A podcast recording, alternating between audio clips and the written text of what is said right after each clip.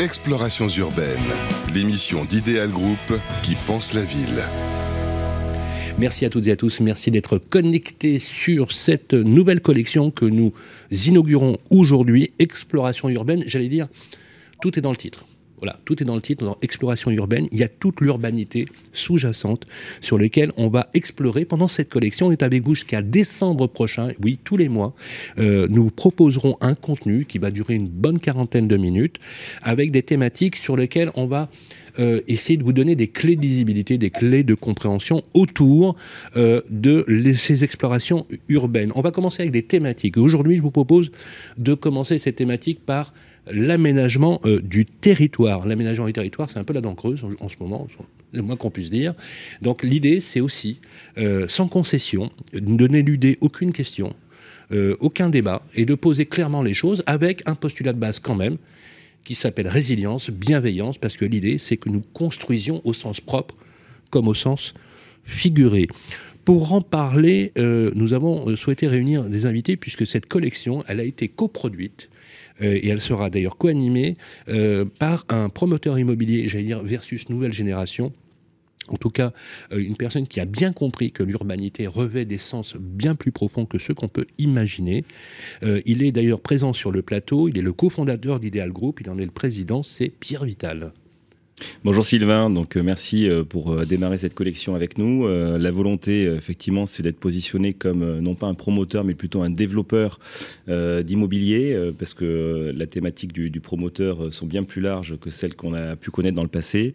Et donc notre ambition, c'est de faire intervenir des experts sur des thématiques, comme on le disait tout à l'heure, qui sont des thématiques d'actualité, qui vont concerner l'écologie, le développement durable, le pouvoir d'achat, comment est-ce qu'on fait aujourd'hui le logement plus désirable. Donc c'est un sujet évidemment qui nous tient euh, fortement à cœur. Euh, et effectivement, sur euh, Ideal Group, on est un acteur du territoire présent sur six régions. Et notre vocation, c'est d'être durablement inscrit dans les politiques du territoire. Donc il faut qu'elles soient bien établies. Moi, je suis ravi que vous, que vous ayez ce type de discours parce qu'on l'entend pas beaucoup. Euh, et, et, vous incarnez, Pierre, si je peux me permettre aussi, j'allais dire, une, une, génération de promoteurs qui a pris à cœur l'action sociale et sociétale sans s'opposer forcément à un critère économique, car sans économie rentable ou profitable, il ne peut y avoir d'équilibre. Par contre, on peut parler sobriété, frugalité, ça c'est un sujet aussi extrêmement euh, intéressant. Cette collection, on vous reverra, euh, puisque vous jouerez le rôle de l'expert et de l'éditorialiste, et ça me plaît beaucoup, vous assumez cette fonction. Je rappelle aussi en complément, si vous permettez, que vous êtes aussi le président de la, de la Fédération des promoteurs immobiliers Nouvelle-Aquitaine. Tout à fait. Alors, la Fédération euh, des promoteurs Nouvelle-Aquitaine, c'est une fédération forte. C'est euh, la deuxième fédération de province après euh, l'Île-de-France et aux côtés de Lyon. Donc, c'est un territoire très large qui couvre des Charentes-Maritimes jusqu'au sud d'Aquitaine, avec des problématiques qui sont des problématiques très variées, des problématiques de secteurs très urbains, de secteurs côtiers, de secteurs détendus. Donc, on est confronté à tout ce qu'on peut voir sur l'ensemble du territoire. Alors, merci en tout cas d'avoir participé et, créer cette production. Je, rappelle bien, c'est une coproduction thématique. Euh, euh, les professionnels sur le secteur, bien évidemment, sont nombreux. On a des personnes qui sont aujourd'hui réputées pour leur vision euh, de l'architecture, de l'urbanisme. Et j'ai le plaisir, et je ne bouderai pas mon plaisir, de recevoir, c'est une première sur le plateau, Anouk Legendre. Bonjour. Bonjour. Comment bah, allez-vous? bah, Ravi d'être là. Merci pour cette invitation. Voilà, l'agence XTU. Voilà, donc XTU, euh, vous nous connaissez sûrement par euh, le pavillon de France à Milan ou la Cité du Vin eh à Bordeaux, qui est devenue euh, une sorte d'icône de la ville en rapport avec le vin. mais peu de gens savent qu'on travaille aussi et surtout sur l'écologie et depuis dix ans. Comme on avait travaillé en Asie, en Corée du Sud notamment, on a découvert là-bas les villes asiatiques, si gigantesques et tentaculaires que ils avaient plus de terres agricoles pratiquement. Et on s'est dit, si c'est ça l'avenir du monde, il, est urgent de trouver des solutions écologiques contre le réchauffement climatique pour préserver les terres agricoles, pour limiter l'extension des villes. Et euh, voilà, donc on a développé un laboratoire de recherche à l'agence pour chercher des solutions pour faire revenir la nature dans la ville et la rendre plus aimable, pour déminéraliser, pour trouver des nouvelles solutions contre la chaleur urbaine. Et là, on vient d'ouvrir aussi euh, une, branche conseil en transition écologique pour faire profiter d'autres métiers, euh, les industriels, les villes, les territoires de, cette approche. Merci beaucoup d'être avec nous pour ce débat. Euh, il est connu, reconnu dans le métier. Euh, on le dit jamais assez, souvent, mais l'aménagement, c'est aussi des aménageurs privés. Et pour cause, il est le président de l'Union nationale des aménageurs.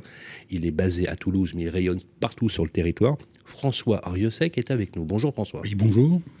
Merci d'être avec nous. L'idée de faire une première émission aménagement du territoire, un défi urbain, c'est vraiment un défi. Hein, oui, c'est. Écoutez, l'aménagement euh, a été euh, au cœur des préoccupations des gouvernements dans les années d'après-guerre jusqu'aux années 70. Et c'est vrai que depuis un certain nombre d'années, on a eu l'impression que la France était aménagée et qu'il fallait maintenant. Euh, euh, refaire euh, à l'identique ou sur la ville sur la ville sans, sans vision forcément. Euh, et, et, je trouve intéressant cette période que nous vivons qui repose à nouveau toutes les questions de fond. Et c'est bien le sujet d'ailleurs des questions de fond. Merci François de me faire cette transition. Il a cette réputation dans le métier. Il est avec nous en duplex.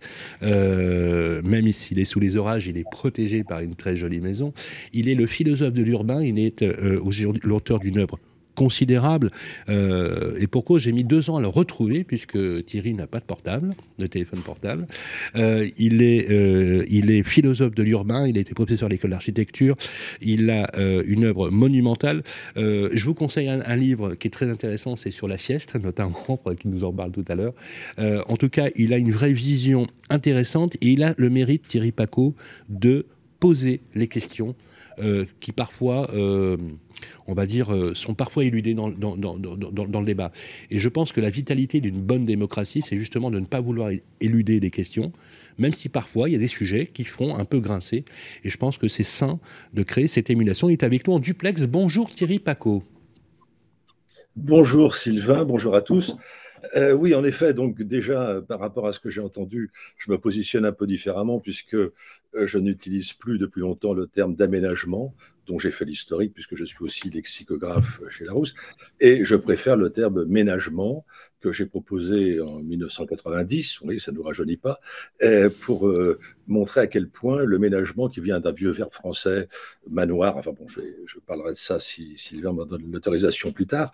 Voilà, donc euh, je crois beaucoup au sens des mots, et euh, du coup, je crois que euh, le mot territoire qui a été prononcé par tout le monde ce matin mérite notre attention, car un territoire n'est pas donné par un découpage administratif, comme les 13 régions actuelles de, notre pays, mais résulte d'un acte d'amour entre une population et un site. C'est pour ça que euh, je travaille beaucoup depuis des années sur ce que j'appelle l'espérance biorégionale, parce qu'un être humain n'habite pas un logement, il habite un habitat, et l'habitat, ce n'est pas simplement l'appartement ou les mètres carrés de son pavillon, mais c'est tous les chemins qui y mènent, et c'est tous les à côté. Et donc, euh, penser le logement de demain, c'est vraisemblablement réfléchir sur la notion d'habitabilité, qui échappe pour l'instant à toutes les réflexions des promoteurs et des architectes. Merci beaucoup.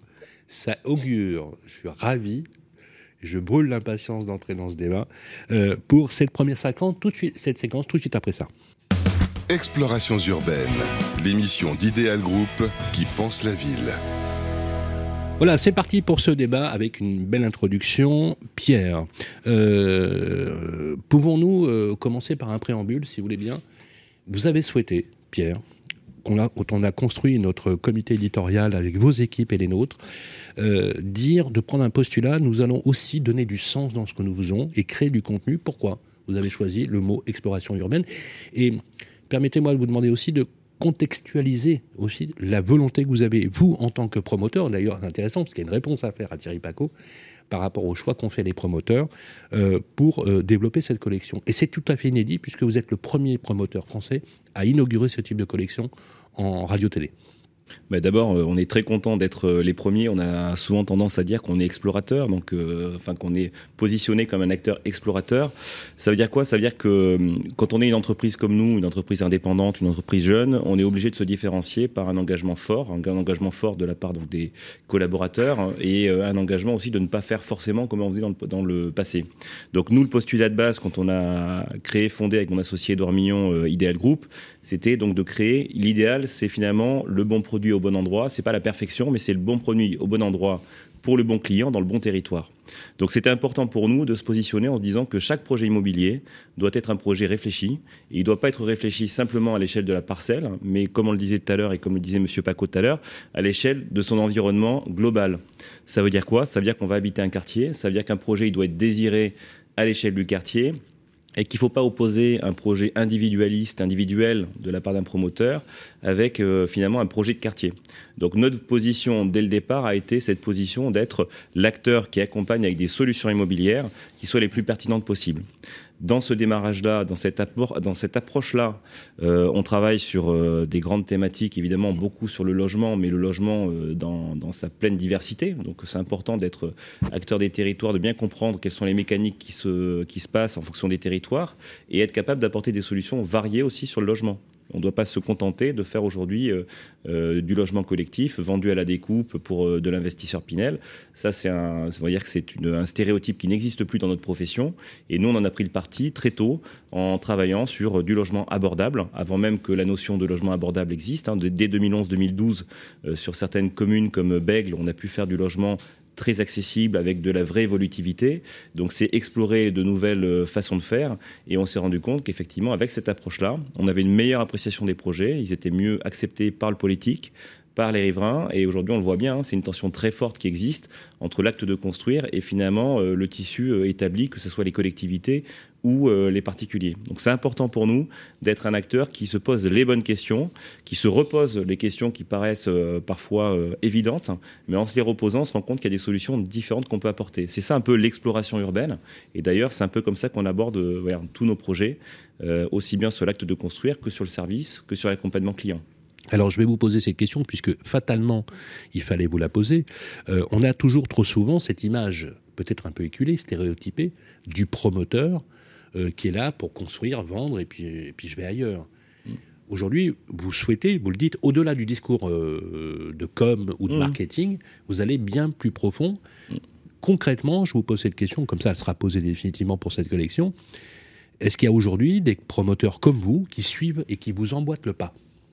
Alors je pense que notre approche de répondre à un besoin euh, du territoire, je pense que tous les acteurs, tous les professionnels doivent se poser la question. Hein. On ne peut pas se dire qu'aujourd'hui euh, on construit à contre-courant, donc euh, on est quand même dans une tendance générale. Par contre, être un acteur qui peut euh, faire le grand écart entre un projet euh, qui va être positionné sur euh, une aspérité senior handicapé, on travaille actuellement sur un concept avec un, opérateur qui fait de l'exploitation de ce type-là, versus à contrario faire du logement étudiant en démembrement pour apporter une solution de logement abordable pour les étudiants, être capable de faire ces grands écarts-là sur des échelles de projets qui vont de 15-20 logements à 150 logements, je pense qu'on doit être à peu près les seuls, ou en tout cas avoir cette agité là à peu près les seuls. Il n'empêche euh, qu'il faut quand même euh, avoir cette euh, flexibilité-là tout en conservant de l'économie de projet. Donc ça, c'est quand même un préalable. Il faut quand même dire que on a un acteur privé qui doit sortir une efficacité opérationnelle, une efficacité économique. Et aujourd'hui, nous, on arrive à le faire. Donc si on arrive à le faire, j'espère que d'autres nous qui embrayeront le que votre modèle fonctionne. Notre modèle fonctionne et il, mais, fonctionne économiquement. vous n'hésitez pas, Pierre, mm. parfois à dire mm. oui, peut-être que dans une, certaine époque où il y a des acteurs, mm. des promoteurs, qui était plus adapté au monde contemporain. On peut le dire, ça aussi. Alors, oui, l'acteur euh, qui est euh, Vous savez, le stéréotype promoteur qui a quand même voilà, monoproduit, qui est que sur un positionnement, qui est euh, qui ne sait faire qu'un mode de distribution, par exemple, donc de vente en disant je fais que de la vente euh, par plateforme de réseau et des choses comme ça, je pense que cet acteur-là n'existe pas ou n'existera plus. Et euh, il n'existera plus pour euh, plein de raisons. les attentes des clients sont plus les mêmes, les attentes des collectivités sont plus les mêmes, les, opérations qu'on réalise ne sont plus monolithiques. On est vraiment sur du protéiforme. Il faut avoir des, plusieurs usages au sein du bâtiment, il faut avoir plus, plus de services, il faut voir comment évolue aussi la tendance d'utilisation de son logement. Et sur tous ces thèmes-là, effectivement, on ne peut pas être durablement dans, un, dans une production euh, monolithique. Donc je pense que les acteurs euh, que vous décrivez, euh, pour moi, vont disparaître ou vont fortement réduire la voilure. les acteurs comme nous, qui sont très polyvalents, sont des acteurs qui, du coup, chaque jour, peut tester des nouvelles choses et en testant des nouvelles choses, peut pourquoi pas aussi développer de nouveaux marchés qu'on n'avait même pas anticipés il y a deux ans. Euh, le sujet, par exemple, euh, des immeubles euh, seniors nouvelle génération, avec, on va dire, malheureusement, le fiasco qu'on vit actuellement sur les EHPAD, mmh. on peut se dire qu'il y a de nouveaux modes qui vont arriver, de nouveaux modes d'exploitation qui vont arriver. Nous, on sera jamais l'acteur qui fait le, la co-living est aussi un mode d'exploitation. Le co-living est un mode d'exploitation sur les modes d'habiter. Et je pense que c'est important de se dire, euh, comme vous le disiez tout à l'heure, il ne faut pas stéréotyper. Aujourd'hui, on ne peut pas parler euh, du logement senior et du logement étudiant. Il faut parler dans l'ensemble du territoire de logement au sens large et au sens pluriel de logement senior et de logement étudiant. Il y a des co-livers qui font des choses très différentes les uns des autres. Sur le senior, c'est pareil. Donc nous, on est là pour capter les signaux faibles sur euh, ces sujets-là, qui sont des sujets très, très motivants parce qu'ils répondent à une vraie problématique. Et donc, du coup, il faut qu'on capte les acteurs qui se mettent sur le marché, qu'on soit capable de les accompagner dans leur développement. Je parlais tout à l'heure de développeurs d'immobilier. On est là pour développer des solutions immobilières qui, du coup, sur l'ensemble du territoire, auront une pertinence euh, parfois euh, durablement, parfois ponctuellement parce qu'il y a un besoin très ponctuel. Donc, c'est à cette demande-là qu'on répond. Et c'est en ça qu'on est, je pense, différent. On est, euh, comme disent un peu les Anglais, on est des développeurs au sens développer des projets. Et après, on n'est pas dans, dans on pas le constructeur. Nous, on est vraiment une plateforme immobilière qui vient consolider un savoir-faire large, complet et euh, qui répond à tout ça. Moi, quand je vous entends, je, je- je- je vois quelqu'un qui fait quelque part de, de- de- qui est un ensemblier urbain. euh, euh, avec euh, avec euh, aucune chapelle finalement puisque vous êtes encore, encore une fois vous êtes multipolaire sur la façon de mixer les usages et à la fois euh, les, les modes de fonctionnement. Le débat est lancé justement là-dessus. François Oriosec, vous êtes un aménageur privé, on n'en parle pas souvent, mais il y a des aménageurs privés dans ce pays. Euh, vous êtes euh, vous êtes combien d'ailleurs euh, Bah, écoutez, nous sommes euh, 300 euh, aménageurs répartis sur tout le territoire et, dans les, différentes régions. Nous, avons été, nos sociétés ont été, je dirais historiquement, plutôt dans les grandes métropoles et autour des métropoles, puisque depuis bon, un certain nombre d'années, ce sont les métropoles qui ont été leaders des développements urbains. Euh, et les cœurs de métropole euh, représentent 10 millions d'habitants sur nos 67. Euh, C'est-à-dire que l'essentiel des croissances urbaines se sont faites autour des métropoles et dans une justement une, différenciation des territoires qui ont évolué. C'est-à-dire que l'essentiel de la croissance euh, s'est faite euh, non pas dans les villes-centres, euh, mais dans, dans des petites villes qui sont devenues des villes moyennes et qui ont développé la totalité des services urbains et que nous avons accompagnés. Et depuis une vingtaine d'années, euh, depuis la loi SRU, si vous voulez, on, a intégré les, différentes typologies euh, d'habitat, les mixités euh, sociales, les mixités générationnelles, etc. Si vous voulez. On est parti, je pense, d'une segmentation, hein, comme disait Pierre Vital, qui est tout à fait judicieuse. À intégrer des différences de, génération, de population et un parcours résidentiel plus complexe, ce qui permet d'avoir des modèles urbains différenciés. Et aujourd'hui, je dirais que la prise de conscience environnementale que nous partageons, hein, euh, climat, euh, énergie, etc., si vous voulez, nous oblige à intégrer des nouvelles fonctions dans nos projets euh, pour passer de l'aménagement du territoire à, des projets d'aménagement de ville, à un projet de territoire et qui soient des réponses aux inquiétudes euh, que partagent nos concitoyens sur l'évolution du climat, euh, l'évolution de la société, etc. Donc il faut que nos projets vous, intègrent. vous aussi, vous êtes sorti un petit peu de votre zone habituelle pour intégrer d'autres paramètres. Par euh, absolument, je dirais, ça a été l'évolution aussi d'une part de la réglementation de la relation. On va en parler euh, de, la, rela- de la relation que nous avons avec les réglementations et puis avec les politiques qui sont toujours commanditaires de, de nos opérations. Euh, mais aussi euh, parce que nos clients, nos, nos, nos, nos- opérations euh, ont intégré cette évolution ou ces évolutions des demandes. si vous voulez. Et aujourd'hui, on passe d'un apport de services logements euh, avec des typologies variées qui correspondent aux, différentes typologies sociales, sociologiques, si vous voulez, à euh, des, des- des intégrations de réponses environnementales, climatiques. euh, comment peut-on intégrer euh, des mixités avec de la, de la voiture en autopartage, de, de- de l'intégration de solaire, de comment économiser le carbone, etc. Voilà. On est dans une approche, je dirais, beaucoup plus complexe Parce que d'un côté, on a l'attente du client, de l'autre côté, on a aussi une attente des élus locaux euh, par rapport à leur territoire. Une opération doit pouvoir euh, répondre à, son environnement euh, qui l'accueille, c'est-à-dire à un quartier, petite, à une ville, ou à une petite ville. C'est-à-dire que l'opération va être structurante pour, son, pour ce qui l'entoure. Alors justement, la vision de l'architecture, elle aussi, a évolué en fonction d'un monde contemporain qui se veut sobre, frugal. Est-ce que les architectes, eux aussi, ont fait leur mue? En fonction de ces éléments-là On n'a pas toujours l'impression. À nous, Claude alors, euh, ça a évolué quand même, et ça va évoluer encore plus. Ça va évoluer aussi parce que le temps change, les gens changent. On avait jusqu'alors beaucoup travaillé finalement sur les, les grandes actes autour des villes, etc.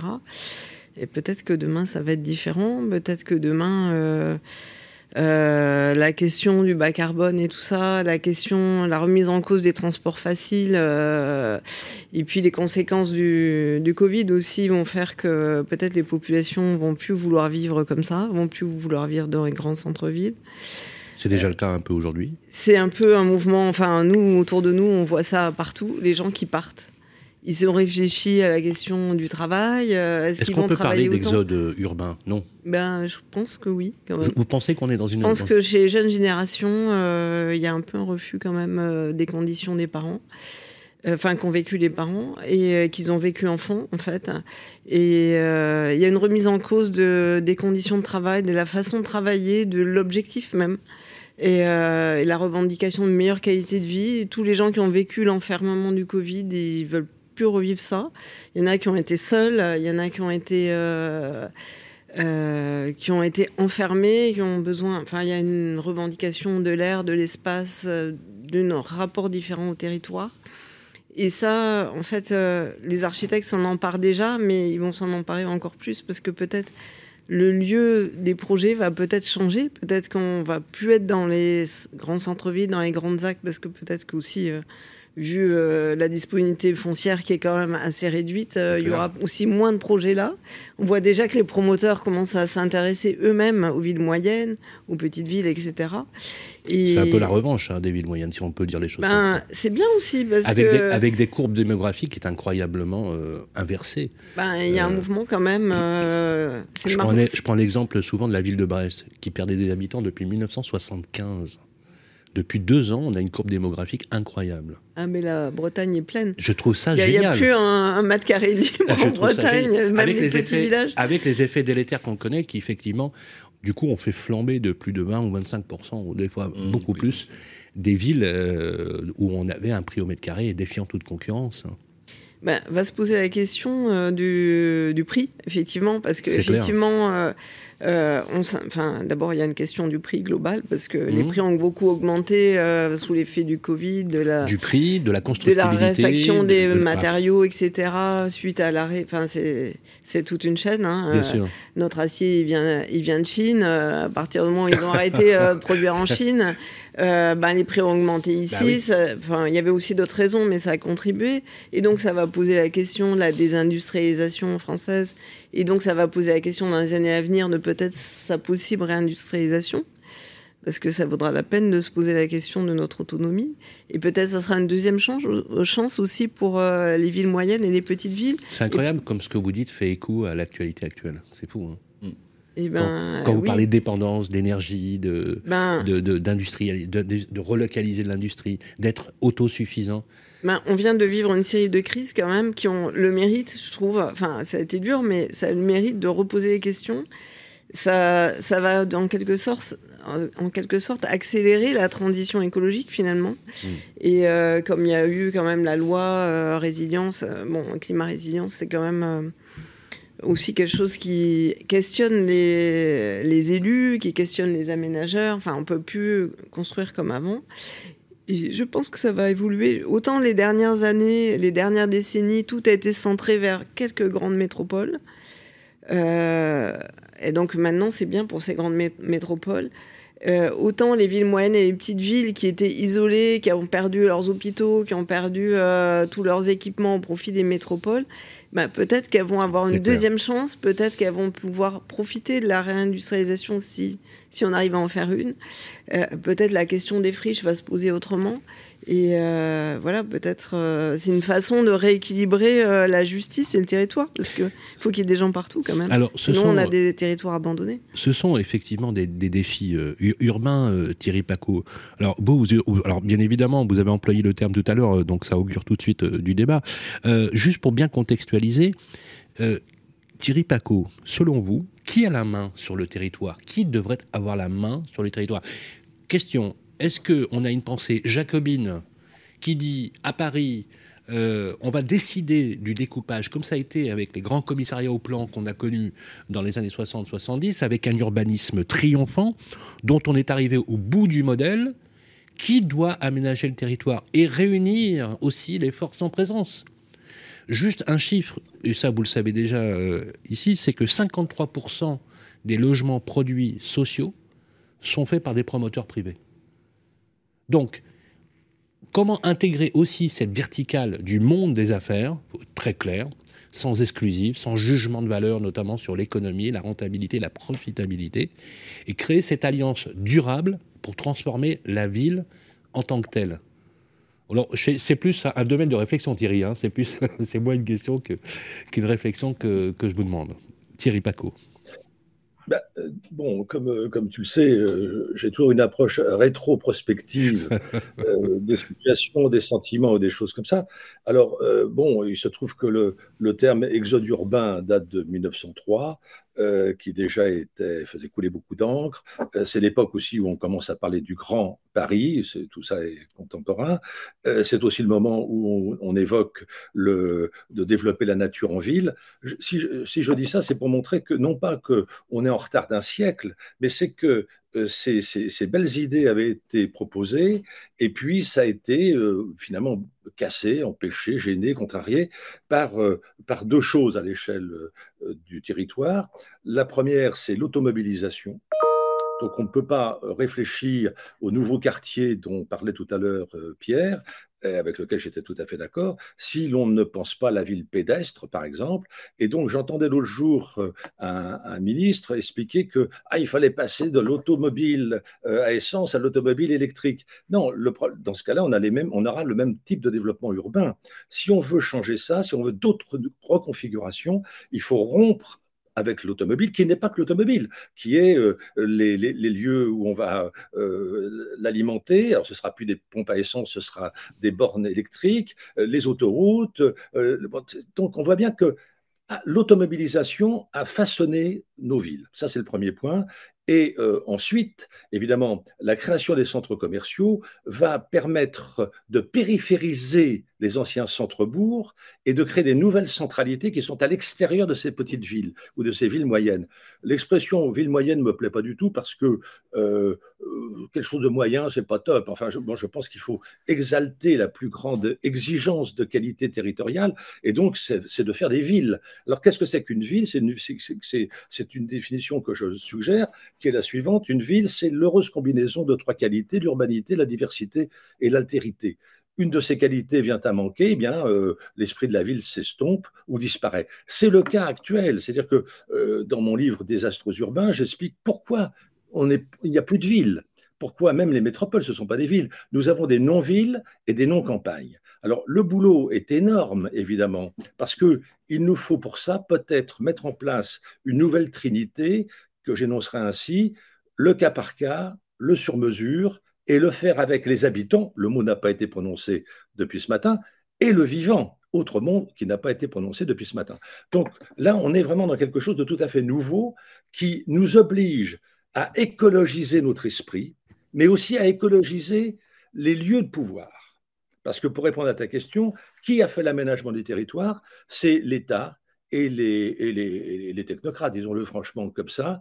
Et puis ensuite, évidemment, la politique agricole commune qui a façonné nos paysages, etc., etc. Donc on voit bien que si l'on veut décentraliser, et il faut le faire, décentraliser au maximum, il faut du coup réinventer de nouvelles, euh, territorialités du politique. Et, là, c'est pour ça qu'il y a quelques années, quand euh, le gouvernement socialiste, précisons-le, euh, a réduit le nombre des régions, à tort à mon avis, puis avait une seconde, un, second plan en tête, c'était de réduire le nombre des communes. Hein. et alors, j'avais lu un document à l'époque, on passerait de 35 000 communes à, 7 000. Oui, à, 17 000, je crois. Oui, à 7000 après. À 7000, oui, mais c'est. que, donc, et alors, moi, j'ai participé à une émission de radio, j'étais le seul à être pour les 35 000 communes, c'est-à-dire à être euh, complètement euh, d'une autre époque, réactionnaire, etc. non, non, l'avenir des mégalopoles, l'avenir, c'était. Parce qu'on ne peut pas comprendre, euh, juste ce point, on ne peut pas comprendre la question du logement en France si on n'a pas une vision planétaire. Parce que ce qui se passe à Tokyo a des répercussions sur ce qui se passe à Brive-la-Gaillarde. Enfin, j'exagère un peu, mais c'est comme ça.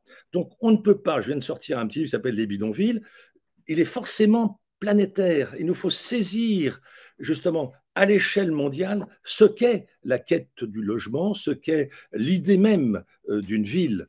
Euh, exploration urbaine, ça me plaît parce que c'est, il y a le mot urbain. Et l'urbain, c'est notre réalité dorénavant parce que les villes elles-mêmes sont submergées par l'urbain.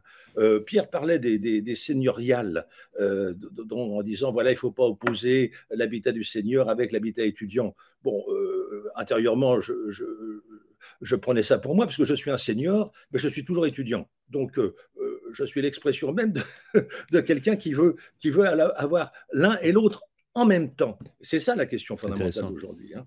Et puis, euh, il y a quand même quelque chose qu'on n'a pas évoqué à l'échelle planétaire. Et là, je voudrais que les deux euh, promoteurs et que l'architecte aussi se positionnent. Euh, on, m'a dit que le premier produit, ou un des premiers produits immobiliers, le mot produit avec des guillemets, était la gated community. Alors, si c'est le cas, mmh et, je me suis renseigné, ça semble être le cas, donc ce qu'on appelle en français des enclaves résidentielles sécurisées, il y en a de plus en plus, eh bien, ce sont des négations même de l'esprit de la ville. C'est intéressant euh, ce que tu dis, parce qu'effectivement, ça pointe aussi le rôle des parties prenantes. Et encore une fois, merci, comme je le disais tout à l'heure à François, ça me permet de basculer dans la deuxième partie euh, de notre émission, le rôle des politiques publiques et le rôle de chacun dans la définition du territoire. Explorations urbaines, l'émission d'Idéal Group qui pense la ville. Thierry Paco l'a posé comme question de fond et ça mérite euh, réponse. Le rôle des politiques publiques, entre les politiques locales, parfois on le voit d'ailleurs, euh, François, souvent avec des projets d'aménagement, des contraintes opposées entre le pouvoir de la préfecture, le pouvoir des EPCI, des métropoles. Euh, franchement, c'est une tannée pour un promoteur, hein, je vous le dis. Hein, c'est un sacerdoce de vouloir. Cette inflation normative, elle est parfois effrayante. Et d'ailleurs, Thierry, tu l'as dit tout à l'heure, il y a un pouvoir technocratique. Question est-ce que dans ce bouleversement de la ville, on réformera aussi cette approche? Tentation jacobine et renforcement des pouvoirs locaux, c'est bien l'objet du jour. Mais d'abord, ce que je vous propose, c'est qu'on puisse répondre à cette question. Il a posé cette question au promoteur, Thierry Paco. Non, je, voulais simplement dire que euh, on ne pouvait pas réfléchir aux dynamiques actuelles simplement en étant sur le cas français, mm. qu'il fallait montrer, enfin qu'il fallait absolument prendre en considération des, tendances qui traversaient euh, l'ensemble des, continents et des professions et qu'il fallait écologiser notre esprit. Ce que j'ai cru comprendre en entendant François qui disait, mm. voilà, on s'améliore, on change, on prend en considération la nature, etc. Bon, euh, et puis Pierre qui disait, voilà, il faut rompre avec euh, l'ancien schéma du promoteur qui construit son bâtiment puis qui s'en va. Non, il faut l'intégrer à, tout un, à tout un environnement, etc., etc. Donc tout ça me, me paraissait très très bien. Mais du coup, je posais la question quand même d'un produit immobilier qui, m'a-t-on dit, était à l'échelle planétaire le plus, le plus demandé, la gated community, c'est-à-dire l'enclave résidentielle sécurisée. Mm. Et il se trouve que, travaillant sur ce sujet, je me suis aperçu que les promoteurs des gated community aux États-Unis étaient aussi ceux qui ont inventé euh, les, des, quartiers privés pour personnes âgées. Mm. En particulier Sun City, que j'avais été visiter dans, l'Arizona. Donc, euh, euh, je, voilà, je voulais poser cette question. D'un côté, il y a des bonnes intentions que j'ai entendues et qui m'ont ravi, mais euh, je crains que ce ne soit euh, pas du tout généralisé. De la même manière, en ce qui concerne l'architecture, euh, ce qui domine encore aujourd'hui à l'échelle planétaire, c'est la construction en béton. Alors, quand on sait qu'une tonne de béton génère une tonne de CO2, on dit il est temps de passer. Alors maintenant, c'est dans les discours. Matériaux géosourcés, mmh. matériaux. Hein, mais, aussi, euh, mais aussi béton, mais aussi béton bas carbone. Il y a des formules aujourd'hui. donc, qui, commencent à arriver, absolument. On sait faire du béton aujourd'hui avec la récupération, notamment les granulats euh, et des formules. oui. Dans la ville de Paris, aujourd'hui, il y a quand même le, projet de construire euh, six gratte-ciel à Bercy, ce qui est d'un point de vue environnemental et écologique déraisonnable. Alors justement, et tu disais tout à l'heure, je rajoute juste que tu disais ces gated communities, c'est-à-dire ces enclaves sécurisées, sont la négation même de la ville. Voilà, Pierre Vital, réponse. Alors d'abord, euh, effectivement, je pense qu'il hum, il faut euh, comprendre euh, quelles sont les mécaniques qui nous amènent nous à intervenir sur les territoires et, et quelle est notre aussi zone de latitude et de liberté. On est quand même, comme le disait Sylvain, dans un territoire où finalement les contraintes arrivent de toutes parts. Le volet et, écologique et elles s'opposent. Et elles s'opposent. Donc la finalité première pour nous, euh, c'est de produire euh, le bon logement ou le bon produit au bon endroit. Et euh, en ce qui concerne donc sur la, diversité des produits, on a quand même il y a un formalisme français qui fait qu'à chaque opération et de plus en plus sur des petites opérations, on est amené à travailler la diversité. Euh, parce que c'est le PLU qui le prévoit. Euh, on prévoit donc dans les règles d'urbanisme un pourcentage de logements sociaux. On se retrouve dans des situations euh, dans, notre région, Nouvelle-Aquitaine, à partir de 800 mètres carrés dans le sud-Aquitaine, dans les Landes et dans le Pays Basque, à produire du logement social pour 35%. Donc la mixité au sens à qui je cible le loyer modéré, à qui je cible le logement libre, en fait, il est déjà prévu, euh, préfléché directement dans les règles d'urbanisme. Ça, c'est ce qui est voté à l'échelle locale et c'est ce qui est voté à l'échelle euh, des élus pour atteindre euh, des trajectoires de loi SRU, entre autres. Il y a d'autres contraintes aujourd'hui qui viennent également se rajouter et je pense qu'il faut, il faut le prendre en compte parce que ça va avoir des incidences assez fortes sur l'aménagement du territoire à l'avenir. C'est le ZAN, c'est le zéro artificialisation net, qui est une trajectoire contraignante qui vise donc le zéro artificialisation à 2050. Donc on voit aussi que dans ce grand thème-là, Là, pour le coup, euh, c'est plus une, directive euh, nationale, européenne qui euh, nous impose ça. Et donc là, on vient effectivement opposer le désir de construire localement et en particulier, comme vous le disiez tout à l'heure, produire du logement social. 53% des logements sociaux sont faits en France par le privé. Donc cette nécessité absolue de produire du logement social. Mais en contrepartie, où est-ce qu'on va les faire? Et quand on dit où est-ce qu'on va les faire, avec le on se rend compte que ben, les terrains qui étaient euh, jusqu'à présent euh, euh, des terrains pas urbanisés sont des terrains qui vont être de plus en plus difficiles à urbaniser. Et même s'il y a des adaptations en cours sur le et sur la, prise en considération de qu'est-ce qui est artificialisé ou pas, c'est quand même une sacrée contrainte. Et quand on dit le ZAN, finalement, l'avenir, ça va être aussi de travailler sur des territoires pour faire de la réhabilitation. Nous, on l'entend d'un point de vue idéologique. Par contre, il y a problème, c'est une réalité économique. Et quand on travaille sur la filière de la réhabilitation, on se rend compte que les coûts de réadaptation des bâtiments sont très lourds, que du coup, on est parfois à produire euh, du logement en coût de construction plus cher que quand on le produit dans le cadre du neuf. Donc, euh, l'aménagement du territoire ne peut pas passer que par ce biais-là. Donc, je pense qu'effectivement, on est dans un, momentum où euh, on prend les contraintes parce qu'il y a des nécessités à tous les niveaux faire du logement social, euh, éviter l'artificialisation des sols, travailler sur euh, de la construction bas carbone, mais on ne s'est pas doté de tous les moyens pour y arriver. Et dans tous les moyens, on pourra en parler tout à l'heure, mais dans tous les moyens, il y a aussi euh, parfois la disponibilité de l'outil de production à l'échelle locale pour faire du bas carbone, travailler sur du biosourcé, mais l'industrie n'est pas là, elle n'est pas prête et elle produit quand elle est là, euh, soit pas au bon volume, et on se retrouve parfois avec des, filières qui ne sont pas organisées, qui ne permettent pas de produire en bois, en chanvre. Euh, donc, donc on est vraiment en, grande difficulté. Et euh, à côté de ça, ce souhait très fort des élus euh, de pousser plus fort que la loi. Donc euh, nous, on a le cas, hein, le bâtiment frugal bordelais est une charte qui impose de travailler en biosourcé. Et d'ailleurs, vous avez, on a été, juste nous étions ensemble, vous et moi, dans le centre de Bordeaux où Pierre Urmic est, intervenu. D'ailleurs, vous étiez présent à cette émission avec nos confrères du Figaro. Et moi, je salue votre action puisque vous avez réussi à embarquer avec vous quand même sur la signature de cette charte. Tout le monde n'a pas signé en Nouvelle-Aquitaine, hein. mais vous en avez embarqué une bonne soixantaine, me mmh. semble-t-il. Mmh. Euh, euh, parce que quand on lit le, texte de cette charte pour mmh. la, frugalité et la sobriété foncière, on est promoteur, on se dit bon, ok, contraintes supplémentaires, euh, mm. prix de sortie qu'il va falloir calculer, parce que une mm. chose qu'on qu'on oublie trop souvent, c'est que vous avez des élus qui vous imposent des prix de sortie, c'est-à-dire mm. des prix au-dessus duquel vous ne pouvez pas aller. Et, en même temps, vous avez une hausse des matières premières, vous avez des contraintes euh, là-dessus, c'est pas évident. Est-ce que aujourd'hui, quand vous faites le, justement le, bilan de cette signature de charte, vous, vous, estimez que vous avez fait le bon choix? Alors notre ou est-ce que vous n'avez pas le choix Pour le coup, en tant que, que président de fédération. Euh, on se doit d'être dans un rapport de discussion avec les élus. Et euh, ce thème-là, qui était un thème fort, euh, donc de travailler. De discussion, mais pas de soumission. Hein. Mais pas de soumission, donc de, discussion, parce que dans le passé, on a pu effectivement être à côté de la discussion, hein, et donc c'était important pour nous de d'avoir une visibilité sur l'envie, le désir de produire sur la ville de Bordeaux. Ça concerne vraiment la ville de Bordeaux.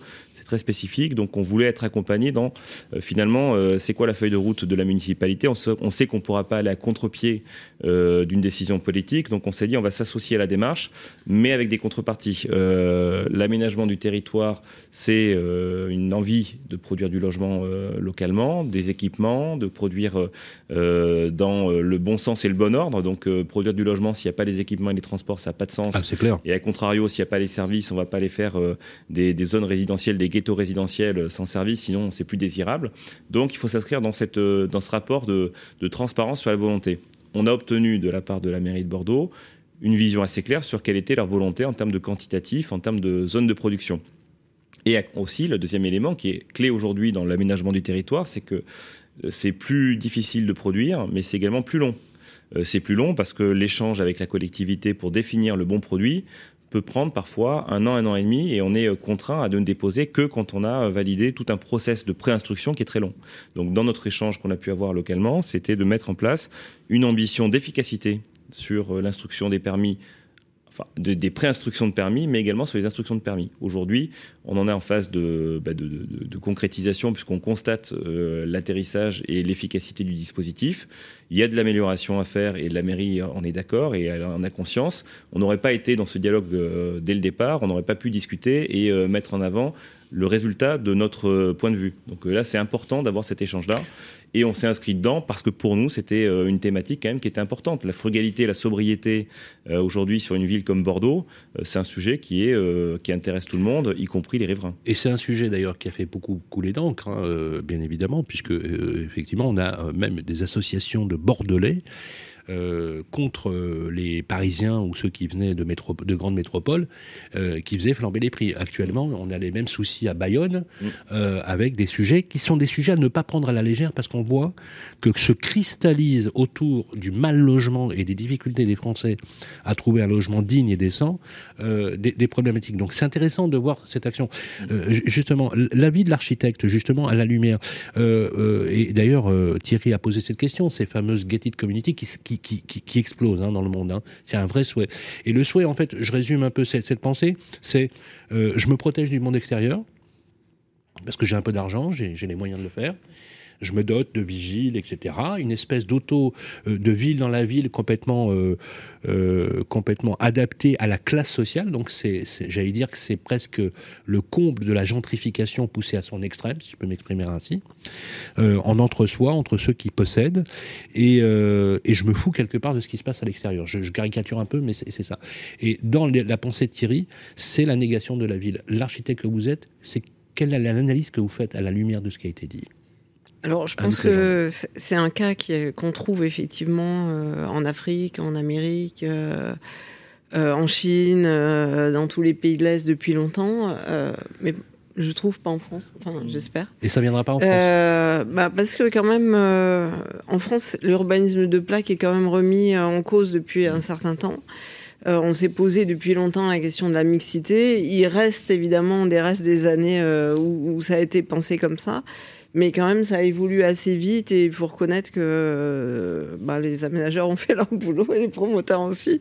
Et, mais ça va aller encore plus vite. Euh, pourquoi? Parce que euh, on pensait jusqu'alors produits, produits, voilà. On pense, enfin, c'est des logements qu'on fait et, et, en fait, c'est les produits d'une filière industrielle immobilière finalement.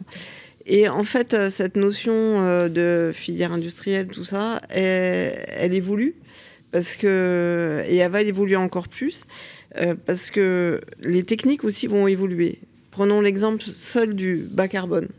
La réflexion seule sur le bas carbone, qui est quand même assez nouvelle finalement, qui est maintenant dans la loi, etc., elle amène une autre façon de construire. C'est-à-dire, parce qu'on est bas carbone, on va, au lieu de faire, euh, au lieu de faire du béton banché avec des murs partout, ben on va essayer d'avoir moins de béton pour euh, avoir un meilleur impact. Donc on va passer on peut mélanger du bois et du béton? On peut faire du mix, euh, donc le bon matériau au bon endroit évidemment, mais on peut aussi surtout faire moins de matériaux. Donc travailler sur le poteau-poutre au lieu de travailler sur le mur. Et ça change tout. Parce qu'à partir du moment où on a une structure poteau-poutre, et eh ben, du coup, on peut penser euh, transformation, usage, euh, logement transformable, bureau transformable en logement. On pense euh, durée aussi, parce que la structure, elle va durer dans le temps, même si les usages changent. Et puis, ça va changer la, version industrielle aussi. C'est-à-dire que ben, finalement, on fait une structure qui peut servir à plusieurs choses. Et, et donc, peut-être la question du logement, on va pas faire forcément tous les étages pareils mais parce que l'industrie dispose aussi maintenant de nouveaux outils euh, informatiques, numériques, qui lui permettent de penser la différence et d'obtenir les mêmes performances finalement avec des filières sèches, etc. Et ben, on va pouvoir inclure la différence à l'intérieur du bâtiment même. En gros, là où avant on mettait tous les étages pareils, aujourd'hui, dans les projets bas carbone, eh ben on travaille sur la particularité. Chaque étage est différent, les gens peuvent choisir eux-mêmes, le promoteur euh, va accompagner. Le désir, le, la volonté de réduire les, les, émissions de gaz à effet de serre euh, change aussi les pratiques métiers. Est-ce que ça veut dire aussi qu'il y avait des pratiques métiers qui étaient faciles? Quand vous parlez des poteaux poudre par rapport au mur C'était facile. Aujourd'hui, on se pose des euh, questions. Le poteau-poutre euh, par rapport au mur, c'est nouveau parce que jusqu'à alors, on faisait du béton banché. C'est pas parce que les architectes avaient Donc choisi. Quoi, la Ça fait 30 ans que les architectes veulent faire du poteau-poutre, mais c'était plus facile pour les entreprises de faire du béton banché. Pour ah, les ingénieurs, on faisait ça, voilà, c'était la solution, voilà. la plus économique, etc. Il y avait quoi une logique industrielle Aujourd'hui, euh, la logique est différente parce qu'il y a cette imposition du bas carbone, donc il faut moins de matière. Alors bon, ça vient pas pour rien à ce moment-là. C'est aussi qu'il y a une pénurie euh, de sable, de gravier, de matières premières. Donc finalement, alléger la construction, faire avec moins de matériaux et moins de tout, et la faire plus durable avec la structure reproductible et interchangeable, c'est quand même euh, du bon sens. Et euh, voilà, ça va faire que dans un même immeuble, là, on vient d'en proposer un sur un concours. On va, on a à certains étages des co-living seniors, à d'autres des logements faits sur mesure, suivant les volontés des habitants Attendez, co-living senior ben, en fait, c'est habiter à plusieurs pour pas être seul. En fait. Les, vieux ensemble ou ben, par exemple, des amis qui veulent se mettre ensemble, euh, des groupes d'amis. Ah d'accord. Et euh, bon, plutôt que être seul plus tard, euh, voilà, ils se mettent ensemble et donc ils organisent une nouvelle offre. En fait, je dis pas produit parce que c'est des logements. En fait, je crois qu'on devrait plus parler de produits. En fait, c'est des logements différents pour des besoins différents, mais c'est aussi, on pourrait aussi imaginer du co-living intergénérationnel. Mmh. Euh, parce moi, que ça, me parle, sympa ça me parle plus. Moi, c'est euh, aussi sympa. Les gens veulent se mélanger. Les gens veulent plus être seuls. Et c'est aussi la leçon du Covid. on veut plus ça, en fait. Et les familles ne veulent plus ça aussi pour leurs anciens. Euh, et puis de toute façon, personne n'a envie de vivre ça en fait. On n'est pas en train de créer, François Riosec, on n'est pas en train de créer un nouveau kibbutz urbain quelque part, une volonté dans laquelle l'individualisme se heurte aujourd'hui aux défis climatiques, aux défis de société, à la philosophie euh, du vivre ensemble. Et euh, aujourd'hui, on a envie de retrouver cela. François Riosset. Oui, je crois, que cette période de Covid a été intéressante parce qu'elle a permis euh, aux personnes de, de prendre conscience, si vous voulez, que de relativiser le travail, de passer au télétravail. Ça a été vraiment une révolution en 24 heures tous les, enfin, que le, tiers des Français a vécu et, 20% continuent de télétravailler. Par la euh, contrainte au début, hein. c'était une contrainte terrible. Hein. Il y a une demande très forte. De, télétravail. Ça veut dire une plus grande liberté par rapport au, lieu et en même temps euh, une vie, euh, enfin le sentiment de la contrainte du lieu que l'on habite. Hein. C'est-à-dire que ceux qui sont mal logés vivent très mal la contrainte qui leur est faite et la difficulté qu'ils ont à, pouvoir avoir un lieu de travail. Euh, bon. Donc, euh, et alors ce qui est intéressant, c'est que ça a permis euh, de, se rappeler que on a divisé par trois le temps de travail par rapport à nos arrière-grands-parents hein, du début du 19e siècle, du 20e siècle. C'est dingue ça quand on y réfléchit. Divisé par trois, c'est-à-dire qu'ils travaillaient j'ai relu ces, statistiques, 27% de leur temps éveillé. Hein. Donc on est à 8% du temps de vie actuellement travaillé. Ça veut dire aussi que le temps de transport est à peine 1% du temps de, vie. Vous voyez, donc ça veut dire que, le lieu, le cadre de vie est essentiel. c'est ce que disait Thierry, absolument. Il est, Et il y a eu cette prise de conscience et il y a aussi cette libération de, de, la, de, la, parole par rapport au rapport euh, qu'on avait à son logement. Donc euh, il y a eu un certain nombre de critiques faites sur les métropoles, sur l'empilement, etc., si vous voulez. Et donc, euh, les, les, une redistribution des cartes qui s'est faite, où les Français ont réexprimé le fait qu'ils étaient attachés à différents modes de vie. Pour nous, aménageurs, si vous voulez, c'est important de pouvoir concevoir ces différences et les produire. Et donc, dans la relation que nous avons avec les politiques, puisque c'était ta question. Oui, c'était des, des, différences qui s'appuient aussi sur euh, une sociologie différente, une anthropologie différente. Alors, euh, il y a la sociologie des âges, et puis vous avez le, fait qu'il y a des. Un tiers des ménages en France est composé de, de, de, trois personnes et plus, et puis vous avez deux tiers de, jeunes ménages ou de, vieux, de, personnes plus âgées, si vous voulez, qui, qui ne sont que un ou deux. Donc, et, et, donc qui ont des besoins différents, ce qui fait que euh, le tiers des ménages avec enfants a besoin de grands logements. Et la question, c'est, euh, le grand logement étant plus cher, par définition, comment produire des grands logements euh, abordables? Alors, c'est là où, traditionnellement, il y avait une production de maisons individuelles qui était beaucoup moins chère. La maison en France, elle vaut 2500 euros, 2500 euros le mètre carré, à neuve alors que le prix de production du collectif, c'est, est à, le prix du neuf, c'est 4600 en prix moyen euh, prix moyen national, euh, Pierre Vital, si vous avez les statistiques. Je sens la stat, absolument. Voilà. Donc on, est, si vous voulez, sur des différences de prix de production d'outils. Ah oui, c'est sans appel. 4800 euh, euros. 4800 moyenne nationale. En 2022, premier trimestre 2022. C'est incroyable, c'est fou. Hein. Donc, ce qui explique, si vous voulez, que, que nous, opérateurs, euh, on est obligé de tenir compte des outils dont on dispose, de concevoir des mixités, eh ben mais de répondre aux eh populations. Et eh c'est le problème qu'on a avec la rénovation mm. euh, sur laquelle un certain nombre de politiques nous orientent. Mm. On dit que rénover coûte plus cher que le prix du logement à la vente à côté. Mais c'est vrai. Et donc, difficulté. Donc, soit on met de la politique publique avec de la subvention, euh, soit ben, on ne fait pas.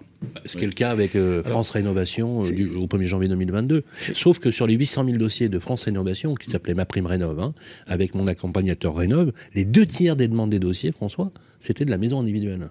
Donc on voit bien que le parent pauvre, ça reste encore le logement collectif. Hein, non, mais il n'y a pas de parent pauvre ou de parent riche. Euh, ce qu'il faut, c'est qu'il y ait les différentes typologies qui correspondent aux différents besoins. Il n'y a mmh. pas d'opposition entre les besoins. Mais est-ce que ça veut dire, François, qu'on va aller euh, euh, toute, la logorée qui s'est développée sur le où on a fustigé, on a dit c'est fini le pavillon, c'est fini la mmh. maison individuelle. Ah, il n'y aura plus d'étalement urbain. C'est une logorée des politiques, c'est pas une logorée des Français. C'est justement, justement, c'est la fin de l'étalement urbain. Vous l'avez vu, ça a échappé à mmh. personne. Emmanuel Vargon était là sur ce plateau pour justement essayer de se justifier.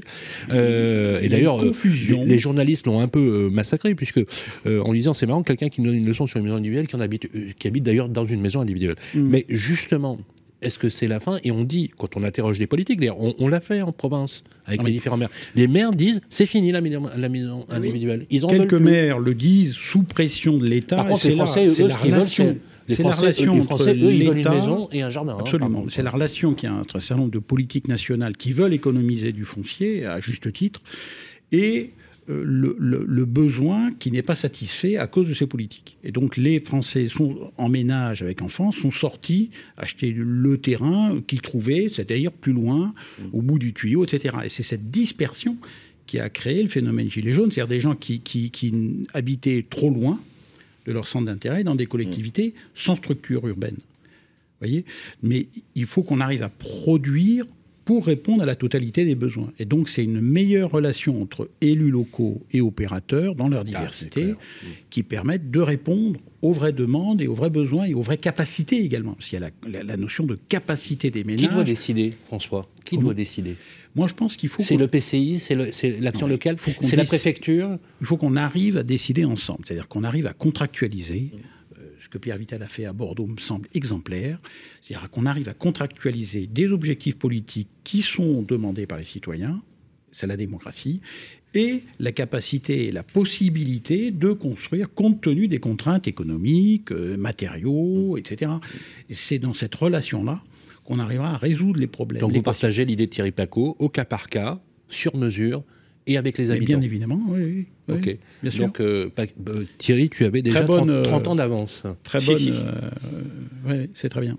Pardon. Alors avant que tu interviennes, Thierry, j'ai vu que Anouk voulait compléter l'analyse. Anouk Legendre. Oui, c'est bah, sur l'étalement urbain. En fait, euh, on justifie finalement euh, la maison, l'expansion des maisons par euh, le prix moins cher. Bon, c'est un prix industriel, c'est parce que c'est des maisons conçues industriellement. nous, aujourd'hui, on sait faire en semi-collectif ou même en collectif à 1350 euros le mètre carré, coût de construction. Donc, quand en ville, c'est à 4500, c'est aussi qu'il y a d'autres choses qui viennent se surajouter. Peut-être le prix du foncier mmh. est peut-être excessif dans certaines villes, peut-être les villes sont trop gourmande. Peut-être qu'il faut construire autrement. Euh, en tout cas, c'est sûr que le modèle de la maison, d'un point de vue global et de l'étalement urbain, il est très mauvais. Il est mauvais parce que les gens sont obligés de se transporter loin et donc euh, euh sont obligés de développer des routes, des voitures. Et on sait que les routes, c'est 4 cinquièmes de l'imperméabilisation des sols. C'est le gros d'étalement urbain. Euh, des méfaits de l'artificialisation. Ce c'est pas les constructions, c'est les routes. Donc euh, il y a vraiment, il n'y a pas de choix pour ça. Ensuite, euh, l'étalement avec les maisons et le pavillonnaire, ça a un deuxième effet qui est très toxique, c'est que quand les gens vieillissent, après, ben, ils deviennent des personnes âgées. Ils ont, quand ils peuvent plus conduire, et ben, et comment ils font? Donc ils vont dans les maisons de retraite. Donc on est obligé d'enfermer des gens parce que c'est un peu ça dans des nouveaux produits. Donc ça devient en fait euh, euh, voilà, une source de revenus pour les entreprises euh, de maisons de retraite. Quoi. Mais, mais tout ça parce qu'on ne sait pas leur, leur, leur, procurer à proximité de chez eux, mmh, mmh. facilement à pied, des, de quoi se nourrir, etc. S'ils habitaient dans les centres-villes, ils n'auraient aucun problème, ils resteraient libres. Euh, donc, enfin, ce, modèle, il, est, il faut l'oublier. Euh, enfin, je, m'excuse d'être aussi radical, mais, non, mais, non, mais surtout, c'est un débat qui existe. Surtout, un débat qui existe. Ne pas s'excuser dans ce genre de, situation. Ce que vous dites, c'est que la position de vous, Annick Legendre, en tant qu'architecte, vous êtes, vous dites, c'est fini. Il n'y a plus d'étalement urbain en tant que tel, et les zones pavillonnaires, c'est mort. Ben, oui, c'est toxique. C'est toxique pour la ville, c'est toxique les pour la collectivité. Et pourtant, les Français, François, c'est ce qu'ils vous demandent. Ils vous demandent des maisons avec du terrain, avec un peu Alors de voilà, ben, du encore, euh, le, modèle, si vous voulez, j'essaye de sortir de la caricature.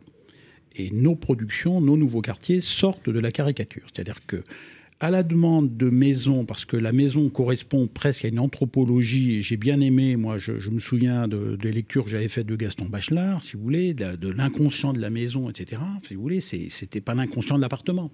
Oui, hein. euh, donc c'est, euh, on, a une vision, euh, on peut avoir cette vision anthropologique en quelque sorte des besoins et qui correspond aussi à un coût de production, puisque moi j'essaye de, joindre ces deux, avec les impératifs d'économie d'espace, de densification, euh, d'avoir plus de logements à l'hectare qu'on en pratiquait quand le diffus était imposé réglementairement. Donc on a eu imposé 2500 mètres carrés pour des questions d'assainissement, enfin peu importe. Mais c'est pour dire que euh, on doit pouvoir réconcilier ces différentes demandes. On ne peut pas dire à des citoyens, vous voulez quelque chose, eh bien on fera le contraire, parce que moi j'ai pensé que c'était mieux pour vous de ne pas vous donner satisfaction. Ça ne me semble pas démocratiquement tenable, ce n'est pas tenu. les Français ont, choisi, ont décidé, décident tous les jours d'avoir plusieurs formes d'habitat de les acheter différemment, de les vivre et de, de passer d'un mode d'habitat à l'autre. J'aimerais bien entendre. La durée de possession d'un logement en France est de 11 ans, statistiquement. 11, ans. Voilà. D'accord. oui, justement, François, c'est intéressant ce que tu dis, parce que je voudrais voir l'avis de Thierry. Thierry, aujourd'hui, euh, le philosophe que tu es, est-ce que on doit se dire, eh ben, les Français veulent ça, les, habitants veulent ça, c'est ce qu'on va leur faire. Euh, dans le sens de, Et à côté de ça, on a des contraintes environnementales, défis climatiques. Mmh défis euh, de trouver des matériaux, défis euh, économiques, environnementaux, bref, des défis de société alors, je voudrais juste quand même revenir sur deux points, parce que quand Anouk dit qu'il n'y a pas de gated community en France, euh, bon, bah, là, je pourrais lui indiquer les, les chiffres, c'est considérable. Euh, à Nantes, à Dijon, dans la banlieue parisienne, moi j'en vois partout. Donc euh, là, il ne faudrait pas J'en connais une dans les Yvelines, effectivement, une résidence fermée où il y a que des. on n'a jamais travaillé sur des. Oui, mais, c'est impressionnant. C'est vraiment Monet de Croix, qui est un promoteur que vous connaissez, a commencé le premier à, à, miser sur ce produit. Je reprends ce terme avec des guillemets, comme je disais tout à l'heure, à Toulouse. à Marseille, où j'étais invité la semaine dernière par un collectif d'habitants, il y a 1550 voies privées. On peut acheter la voie, on peut acheter la voirie. Alors, il ne faut pas non plus tout un coup rêver et dire non, non, nous en France, ça n'arrivera jamais, c'est un truc américain ou chinois, pas du tout. Non, non. Les enclaves résidentielles sécurisées sont massivement présentes ici et elles vont à l'encontre de l'idée que moi je me fais de l'espace public qui est la gratuité et l'accessibilité. Là, c'était le premier point. Le deuxième point, euh, Bernard Blanc euh, parle pas d'aménagement à Bordeaux. Hein, il appartient au collectif de la frugalité heureuse et créative qui va se réunir à Bordeaux bientôt, du reste. Euh, il parle de ménagement du verbe ménager, c'est-à-dire prendre soin. Donc je pense que si on écologise notre esprit, il faut qu'on soit toujours en train de saisir le processus, la transversalité et l'interrelation. Et ça, François l'a très bien dit, et je, je rebondis sur ce qu'il a précisé, on ne peut pas aller à l'encontre d'une demande qui est au plus profond de l'être humain, qui est d'avoir un chez-soi. Alors, la question fondamentale dans notre société, c'est de quel soi s'agit-il? Et moi, je défends la maison individuelle, et non pas parce qu'elle est liée à l'étalement urbain, c'est encore une vision de l'esprit que je trouve euh, tout à fait discutable. Lorsque j'ai écrit mon pamphlet contre les gratte-ciel, tout de suite, les journalistes m'ont dit Ah, vous êtes contre les gratte-ciel, vous êtes pour l'étalement urbain. Et j'ai expliqué que les deux appartenaient à la même conception de l'urbanisation. Donc, il y a eu dans l'histoire, il y a eu des tas de maisons qui ne sont pas responsables de l'étalement urbain. Il y a des villages qui sont très denses, qui sont très compacts. Il y a des architectes comme Jean-Carlo Descarlo, Lucien Kroll ou Patrick Bouchin qui font de la maison individuelle sans étalement urbain. Donc, il faut aussi avoir ça en tête. Bon, donc, je, ne pense que la diabolisation, pour l'expression très hein, de, de, de, de Sylvain, la ministre, euh, l'ex-ministre du Logement, diabolisait la maison individuelle. C'est absurde. Il faut revenir et penser au réemploi et à la réhabilitation. Je ne suis pas d'accord avec vos chiffres, parce que j'en ai d'autres, moi, de réemploi qui coûtent moins cher que du neuf. Donc là aussi, il faut, étudier, encore une fois, cas par cas, etc. etc. Bon, euh, moi, je crois, et là, je citerai Bachelard, dans la poétique de l'espace, qu'on ne lit pas, on ne relit pas assez souvent, il part de la maison natale parce que c'est un archétype au sens euh, de, Jung. La maison natale n'est pas un corps de logis, dit-il, c'est un corps de songe. Et nous, les êtres humains, nous n'habitons pas des mètres carrés. Nous habitons une demeure qui nous cosmosise. Si on n'a pas ce rapport au cosmos, on est perdu. C'est ça qui est fondamental. Merci beaucoup Thierry. il va falloir qu'on aborde la dernière partie qu'on va faire très très court, parce que euh, bien évidemment l'émission euh, a explosé le timing, mais l'avantage des podcasts vidéo filmés, c'est qu'on peut faire à peu près ce qu'on veut. Et euh, avec Ideal Group, on va pas ménager notre plaisir justement de saisir cette opportunité. Autrement dit, le pari que nous avons fait, c'est de ne pas, sous l'impératif ou l'injonction du temps, euh, réduire notre contenu. Je suis ravi vraiment que ce, débat euh, se développe. On ne le fait pas assez souvent, je trouve.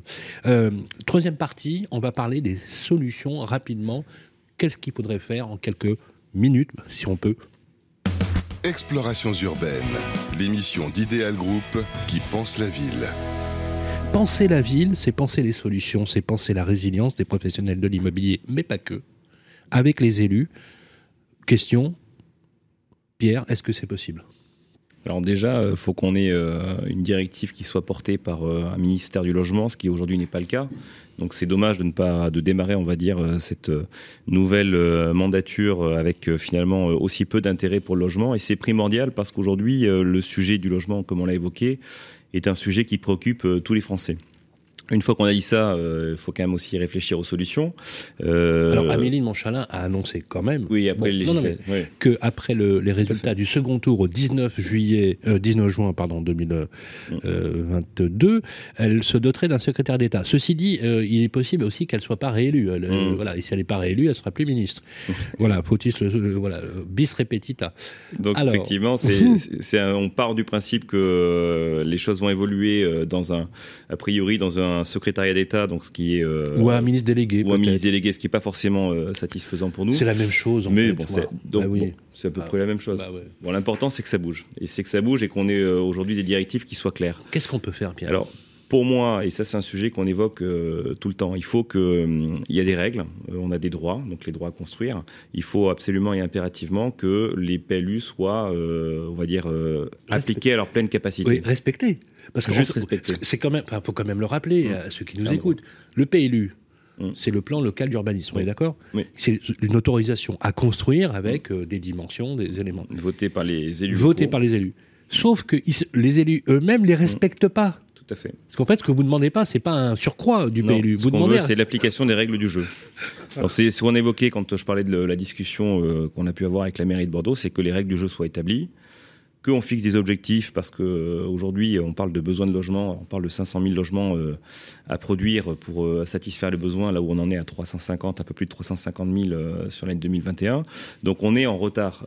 ça veut dire qu'à un moment donné, première question, c'est si on se fixe des règles mais qui doivent être des règles partagées, parce qu'il faut qu'elles soient partagées avec euh, des besoins réels localement, euh, avec des élus qui vont porter la politique du logement. Mais une fois que les règles sont établies, euh, nous, ce qu'on demande, effectivement, c'est une, réelle application stricte et être capable du coup de ne pas se poser ces tergiversations euh, qui sont souvent très longues sur euh, bah, finalement le PLU permet euh, de faire 100, on va faire 60 et dans les 60 on va vous demander tel type de logement, tel type de logement.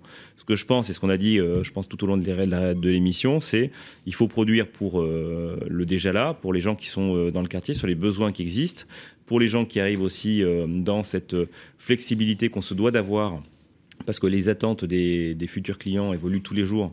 Et donc, il faut garder cet esprit-là d'être dans euh, l'attente de, cette, réactivité-là. Donc, pour moi, première chose, premier point, faisons en sorte que le PLU est appliqué euh, euh, dans sa stricte application votée qu'on puisse prévoir, pourquoi pas, plus d'ambition, parce que je pense qu'aujourd'hui, on parle, on nous force à aller sur euh, euh, la décarbonation, qui est euh, évidemment un sujet fondamental, mais ce qu'on se rend compte, c'est qu'on pourrait faire mieux, plus, tout comme le, sur le logement social, en utilisant des bonus de constructibilité. Donc là, c'est un sujet aussi qu'on a vu sur des. Quoi, un bonus de ça serait, par, exemple, c'est le cas aujourd'hui sur des communes qui sont carencées, où on pourrait tout à fait prévoir que si au lieu de faire 35% de logement social, on en fait 50, on va pousser sur une capacité du PLU qui est à 100, qu'on positionne à 110, 120.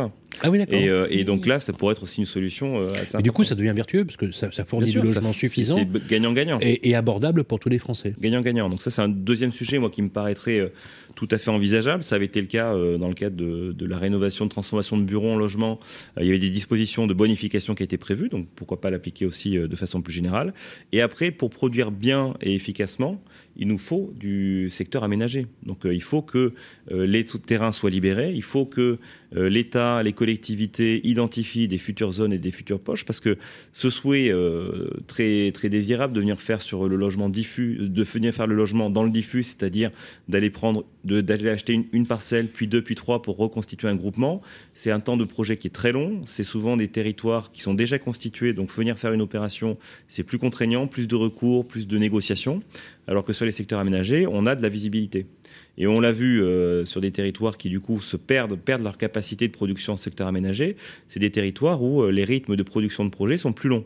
Donc, euh, moi, j'en appelle aussi à ce que les élus, à ce que les, les, grands propriétaires fonciers mobilisent les fonciers, puissent permettre ces transformations-là dans, en plus, une, une, ambition environnementale plus forte et dans une ambition, dans une ambition de faire du logement plus désirable, plus importante. et ça, si on n'a pas cette matière première-là, on n'y arrivera pas et euh, la machine est déjà grippée. Donc on ne fera que euh, accroître euh, la complexité et la situation qu'on a aujourd'hui. Les solutions sont là en fait. Elles sont vraiment là. Elles sont vraiment là. François Riosec, si on devait aujourd'hui essayer d'établir un plan Marshall pour essayer de réformer ou peut-être d'avancer, compte tenu des aspects politiques qui ne sont pas très encourageants, pour le dire, qu'est-ce qu'il faudrait faire? Moi, je vois trois axes principaux. c'est d'une part arrêter les réglementations stressantes pour le logement et, également ah tout, le secteur du bâtiment. C'est-à-dire que la loi climat, telle qu'elle est appliquée actuellement sous, un angle exclusivement arithmétique, crée un stress inutile. Euh, on est en train de, faire flamber les fonciers, d'empêcher de construire là où sont les besoins, ça me semble euh, très franchement néfaste, voilà, en, termes de production, de qualité et de prix. Bah, déjà, on n'arrivait pas à fournir Donc, le Sénat suffisamment est en train d'évoluer, de, reprendre, de faire une étude pour, faire des propositions. Je pense qu'on va là. Euh, il faut que les élus locaux fassent remonter les besoins donc, qui, sont les leurs et de leurs citoyens. le, et ensuite, ça permettra d'avoir une, une vérité de contrat entre l'élu et l'opérateur. C'est-à-dire que euh, c'est l'élu qui est en charge de son projet de territoire. Euh, et pour être dans le réel de la commande, si vous voulez, d'un projet qui ne soit pas attaqué par les riverains, qui soit accepté par les nouveaux habitants, par euh, les, qui apporte des services à la collectivité, il faut qu'il y ait une relation de confiance entre l'opérateur et l'élu. Et donc, on ait un contrat objectif. Euh, aujourd'hui, pensez que c'est le préfet qui impose des hauteurs dans les PLU, qui sont refusées euh, ensuite par les riverains, qui attaquent le permis. Il y a 14 000 permis attaqués en France dont beaucoup de collectifs, principalement des collectifs. Vous voyez, donc on est dans un, on coince la production par ces injonctions contradictoires. D'un côté, l'État qui pousse à des hauteurs refusées. Le maire, bah, qui, qui, est, qui est pris dans un millefeuille administratif où bah, il passe à la, il, finit par euh, accepter. Euh, il défend à la tribune, je dirais, son PLU, mais derrière, il nous dit quand on vient avec un projet, bah, faites-moi les deux tiers, faites-moi la moitié, un étage de moins, deux étages de moins, et ça dure des mois et des mois pour aboutir à un permis qui finalement peut être attaqué. Enfin bref, on est dans une un ensemble de contraintes qui ne sont pas saines et qui aboutissent à, cette difficulté à produire. donc, il faut réunir et, avoir la liberté de contractualiser, et le contrat sera ensuite validé par euh, l'État, le préfet. On n'est pas là pour contourner des règles. Hein. Qui a la main à ce niveau-là? Qui a la main? Vraiment la main? Euh, politique en ce moment, il y a plusieurs mains. Euh, vous avez la main du préfet qui, joue en amont sur les règles de PLU. Il n'y a pas de PLU euh, qui soit voté sans l'accord euh, de l'État. Vous êtes d'accord, François, que un promoteur qui ne verrait pas respecter le PLU parce que l'élu local a décision pourrait pourrait avoir un recours juridique. Est-ce qu'on peut est-ce qu'on tout peut, le monde peut attaquer Est-ce qu'on peut enjoindre hein, l'élu local à respecter son PLU Non, mais je veux dire, à un moment donné, il au lieu de subir quand on est promoteur, de promoteurs, effectivement, qui ont eu des refus de, projets. Leur projet était conforme au PLU. Absolument. Le maire, par souci euh, électoral, électoral mais qui n'est pas malsain, le souci électoral. Ah on comprend. il est démocratique. Donc, euh, c'est, est-ce, qu'on peut avoir un recours? Le maire voilà, euh, a refusé, et euh, ensuite le promoteur a attaqué, et je crois que ça y est, des jugements qui donnent raison aux promoteurs et qui lui permettent d'avoir un permis. Donc on est quand même, euh, ça devient compliqué. Oui, on en arrive. Si on en arrive là, c'est galère hein, quand même. Hein. Oui, c'est quand même bah malsain. c'est beaucoup de temps, beaucoup d'énergie perdue. Donc, mais tout cela vient de, de l'empilement des contradictions, une fois encore, et donc il faut sortir des contradictions, c'est-à-dire permettre des densités qui soient admissibles. D'accord. Euh, c'est quoi C'est un choc de simplification que vous souhaitez? Parce que quand je vous ai posé la question hors antenne sur le ministère du Logement, vous avez dit sortir des contradictions, des injonctions. C'est-à-dire que ce n'est pas au préfet de dire au maire quelles sont les hauteurs de bâtiments, les densités, etc. D'autant plus que bien souvent les densités sont, sont, sont comme une mesure avec euh, ce qui se passe actuellement. Pensez que, par exemple, un, quartier de 25 maisons, on dit à ah, 25 maisons, c'est pas dense. Mais 25 maisons, ça fait 58 logements, 58 habitants à l'hectare, ça fait 5800 habitants au kilomètre carré. C'est plus que Bordeaux. Et, le préfet dit, eh ben non, euh, en dessous de 35, en dessous de 50, il faut faire plus. Donc vous voyez qu'on est dans une, on, euh, des, règles et des images qui sont fausses par rapport à la réalité. absolument, oui, tout à Hein, fait. Quand vous êtes à, à 100 logements de l'hectare, qui est euh, des densités qui se passent dans certains quartiers nouveaux euh, d'hypercentre, euh, ça vous fait du 20 000 habitants au kilomètre carré, c'est la densité de Paris. Absolument. Qui est d'ailleurs la, ville la plus dense après Bombay, hein, euh, juste pour Voilà. donner une idée. hein. Je, je ne dis pas qu'il ne faut pas le faire par endroit. Ouais, si ouais. vous voulez. Une fois encore, moi, je ne- on n'est pas dans, dans, dans, dans- dans le choix des, typologies. Ce que je veux dire, c'est qu'il faut permettre les libertés pour répondre aux besoins là où ils sont. Donc ce contrat de confiance permettrait d'avoir des autorisations, d'abord euh, des permis euh, d'aménager, le PLU, on pourrait lier PLU et euh, c'est-à-dire le plan local d'habitat, la planification, et puis le projet. Mhm. On avait autrefois des AC qui permettaient de déroger à un poste qui, qui au plan d'occupation des sols, qui permettait, si vous voulez, d'obtenir à la fois planification et programme, et de couper euh, ces délais qui s'empilent, euh, deux ans pour un SCOT, deux ans pour un PLU, deux ans pour un projet, ça fait six ans, c'est-à-dire que le mandat du maire est passé à faire des études urbaines qui n'aboutissent pas à une réalisation. Donc, on pourrait contractualiser tout cela ensemble et aboutir à une autorisation qui serait à la fois plan et autorisation.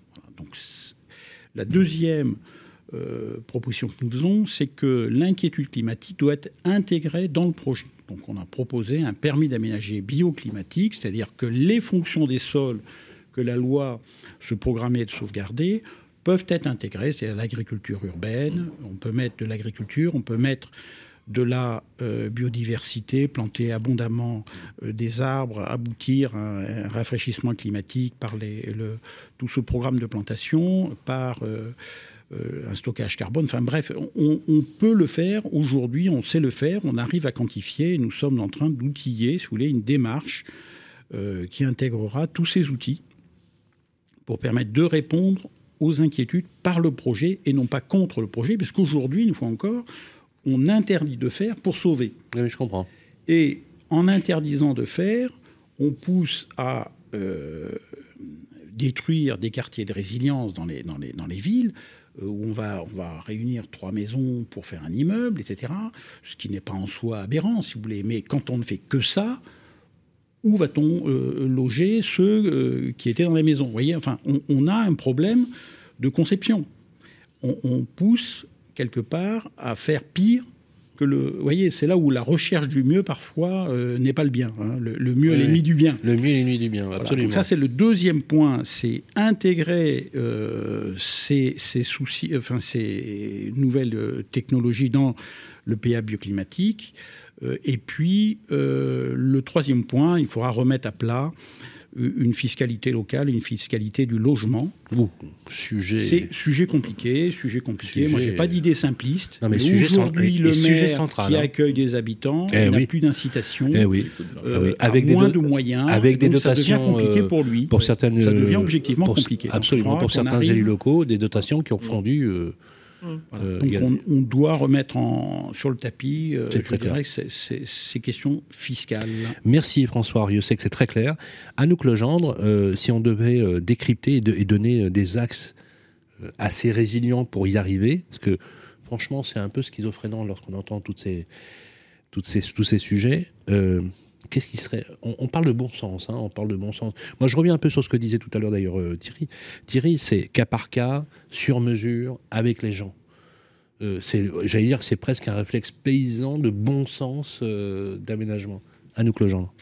Alors euh, oui, on est confronté à- aujourd'hui à un problème de désirabilité de la ville. On a parlé tout à l'heure du pavillon, que tout le monde désirait ça pour être tout seul chez soi, Mais vrai. faire ce qu'ils veulent, etc. C'est dans la nature humaine de- d'agir sur Mais l'environnement. oui, avoir son bout de jardin, avoir son. Mais euh, aujourd'hui, en fait, euh, on peut avoir tout ça euh, dans le logement intermédiaire, dans du, Oui, oui. euh, dans du logement collectif. Les architectes ont des solutions, euh, les aménageurs aussi. Il faut juste aménager autrement.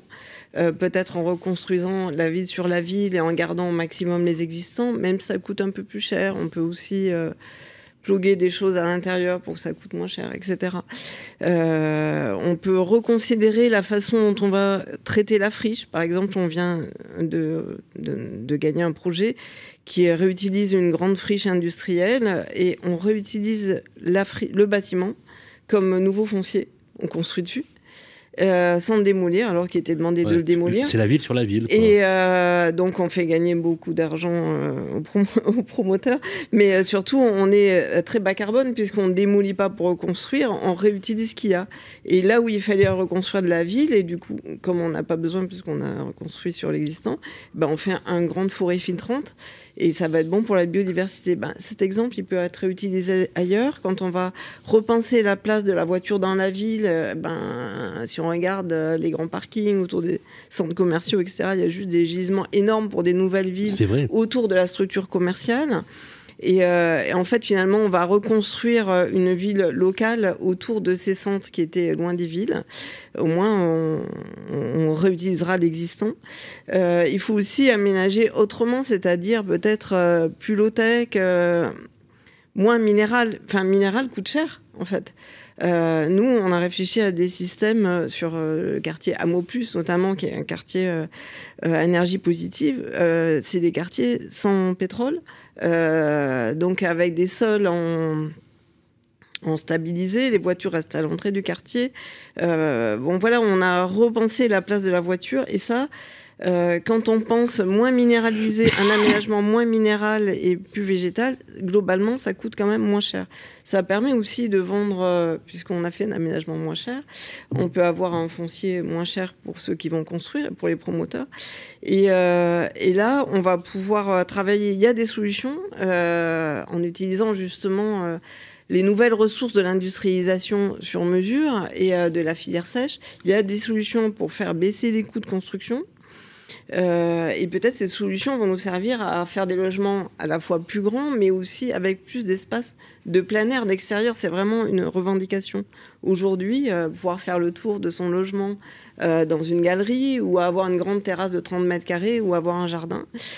donc ça, c'est quelque chose qui peut être offert. Il y a aussi, parce que les habitants veulent, veulent ça, ont cette revendication, d'être chez soi comme dans sa maison, pouvoir aller dehors, pouvoir faire le tour, pouvoir agir sur leur environnement. Et donc c'est pour ça qu'il y a aussi des solutions sur l'espace intermédiaire, que dans une copropriété, jusqu'alors l'espace intermédiaire était dessiné par le paysagiste, et alors on ne pouvait pas y toucher. Euh, ben peut-être que maintenant l'espace intermédiaire c'est euh, c'est un jardin qui est partagé avec les voisins. L'espace intermédiaire, c'est la reconquête des toits qui lui aussi va être partagé avec les voisins. Et puis on va peut-être faire des liens entre les toits. Ça va devenir un nouvel espace collectif, mais euh, participatif. Et peut-être que si on continue cette logique et qu'on réinterroge à nouveau euh, la place de la voiture dans la ville, on va s'apercevoir que dans les villes mêmes, il y a peut-être des rues qui sont pas utiles vraiment pour euh, le commerce, la circulation, etc. Peut-être juste, ça peut être des espaces piétonniers, peut-être qu'elles peuvent redevenir des espaces domestiques qui pourraient être donnés aux habitants pour qu'ils agissent dessus. Et là, si les habitants, ils peuvent à nouveau agir sur leur environnement immédiat, par ces espaces intermédiaires, semi-collectifs, domestiqués, etc., finalement, on va réaboutir à une sorte de, de délocalisation ultime qui redonne aux habitants la mainmise sur leur territoire. Et en fait, c'est ça qui manque, parce que finalement, euh, c'est dans la nature humaine aussi d'agir dans son territoire. Et l'industrialisation a enfermé les gens dans des cases. Et euh, après le Covid, ils veulent en sortir, ils veulent autre chose. C'est très clair. Pierre Vital. Bah, je réponds euh, juste à un point sur ce que dit Anouk. Je trouve ça intéressant parce que ça veut dire que le collectif tel qu'on l'envisageait est un peu est un peu obsolète. Donc du coup, euh, ça nécessite la frontière entre le privé et, euh, finalement le, le, dedans, le dehors, euh, entre la copropriété, le quartier, finalement est plus très nette. Euh, donc, ce qui est intéressant, c'est que rendre désirable un projet, c'est aussi de faire en sorte que dans son individualité, euh, il arrive à donner et apporter une vraie plus-value au quartier. Euh, J'ai en tête quelques exemples. On, travaille sur une opération euh, justement avec la ville de Bordeaux où cette notion de la limite euh, entre le privé et le public est importante. Il y a cette notion de frontage où on vient revégétaliser les, les, les rues et qu'on voit effectivement l'impact que ça peut avoir en termes de perception de chaleur l'été. C'est quand même hyper intéressant. Et de la même façon, on a des territoires où on vient utiliser des espaces qui sont des espaces végétaux qu'on recrée dans les copropriétés et qu'on va venir laisser ouverts en extérieur, co-gérer avec la collectivité Donc du coup, il y a une notion de, partage de coûts sur l'entretien de l'espace vert. Et donc du coup, c'est gagnant pour la copropriété qui n'aura pas l'entretien à faire. Et c'est gagnant pour la mairie qui du coup fait que sur un territoire où il n'y avait pas de petit square, on vient en recréer un. C'est peut-être aussi une façon, comme le disait Anouk, de rendre plus désirables les projets immobiliers. La base, et qui crée toutes les frictions qu'on a aujourd'hui pour faire accepter une densité, bah, c'est finalement un élu qui veut pas se confronter aux riverains. Bah oui, euh, Demain, arriver à trouver euh, sur certains aspects le pas de côté qui fait que euh, un projet va être désiré par le quartier fera que du coup les élus auront plus de facilité à assumer cette densité. S'il y avait une concertation effectivement, et d'ailleurs vous vous y mettez puisque mais il y a de plus en plus de concertations effectivement, mm. on a observé statistiquement que plus de la moitié des dossiers passaient parce mm. que on prenait en compte les, les désirs des habitants et une considération. Et j'ai même entendu des choses surréalistes du style, pour une fois que je suis consulté, que je suis respecté, reconnu. Et cette reconnaissance citoyenne de l'administré, mm. elle est importante pour l'élu. Mm. Parce qu'elle est une des conditions, effectivement, de sa temporalité électorale. donc ça me euh, paraissait intéressant de rebondir sur ce que disait à nous. Alors, donc les solutions, elles sont là en fait euh, concrètement, euh, Thierry. pour conclure, c'est, euh, on va dire, si on devait classifier, on, a vu ton programme, effectivement, c'est ton ce souhait cas par cas, sur mesure avec les habitants, avec euh, les trois notions que tu as déclinées tout à l'heure, que j'aime beaucoup, c'est l'urbanité, euh, la diversité et l'altérité. Intéressant parce qu'à travers ce mot, il y a aussi l'idée du vivre ensemble, d'une communauté qui pense véritablement et qui fait société. Thierry Paco, pour conclure cette émission. Bah, euh, conclure, c'est difficile. Euh, il y a beaucoup de choses qui, ont été, sont très intéressantes.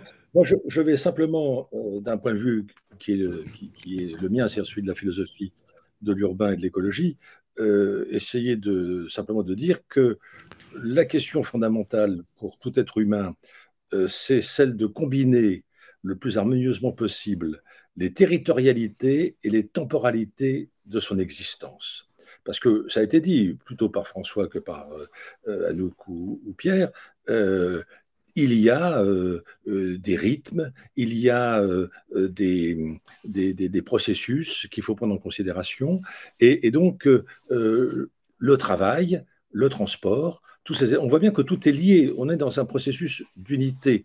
Du reste, c'est ce que racontait Bachelard quand il parle de la maison. Il dit la maison, la maison, c'est ce qui permet la stabilité de l'être. Et nous, on est dans une société où on est morcelé. On est euh, usager, consommateur, parent d'élèves, euh, covidé, euh, touriste, etc. Non, non, à un moment donné, il nous faut réunir tous ces éléments et part de notre propre moi. C'est pour ça que je parlais tout à l'heure du, chez-soi en, posant la question de quel soi il s'agit. Là, il ne faudrait pas tomber non plus dans le discours à la mode qui est de dire alors, cultivons les toits, euh, résilience, inclusif, mais tous ces mots-là qu'on entend partout, que tous les élus euh, utilisent en permanence, sans avoir un projet fondamental, civilisationnel, j'allais dire, pour prendre les termes d'Edgar Morin, sur qu'est-ce que c'est que la territorialité de notre devenir.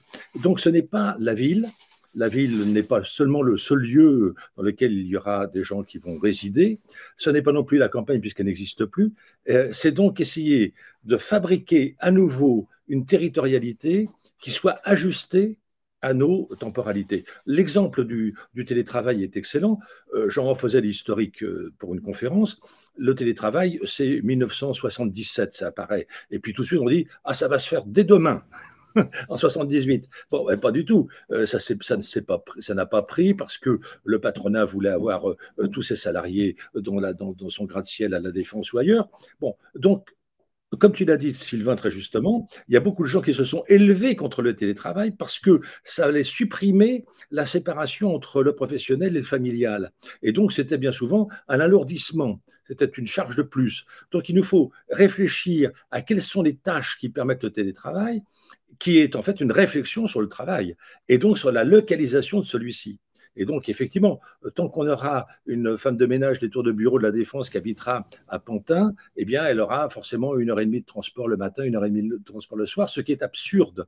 Donc, le bien-être de chacun d'entre nous, c'est cette réconciliation, cet accord entre ce que Bachelard appelait la topo-analyse et ce qu'il appelait aussi la rythme-analyse. Voilà. Je m'arrêterai sur cette Merci dimension-là. beaucoup. C'est toujours un plaisir de t'avoir, Thierry. Euh, Thierry, qui a une œuvre considérable, euh, éditée aussi euh, euh, chez mon ami euh, Anne Solange Muis, édition euh, Terre urbaine.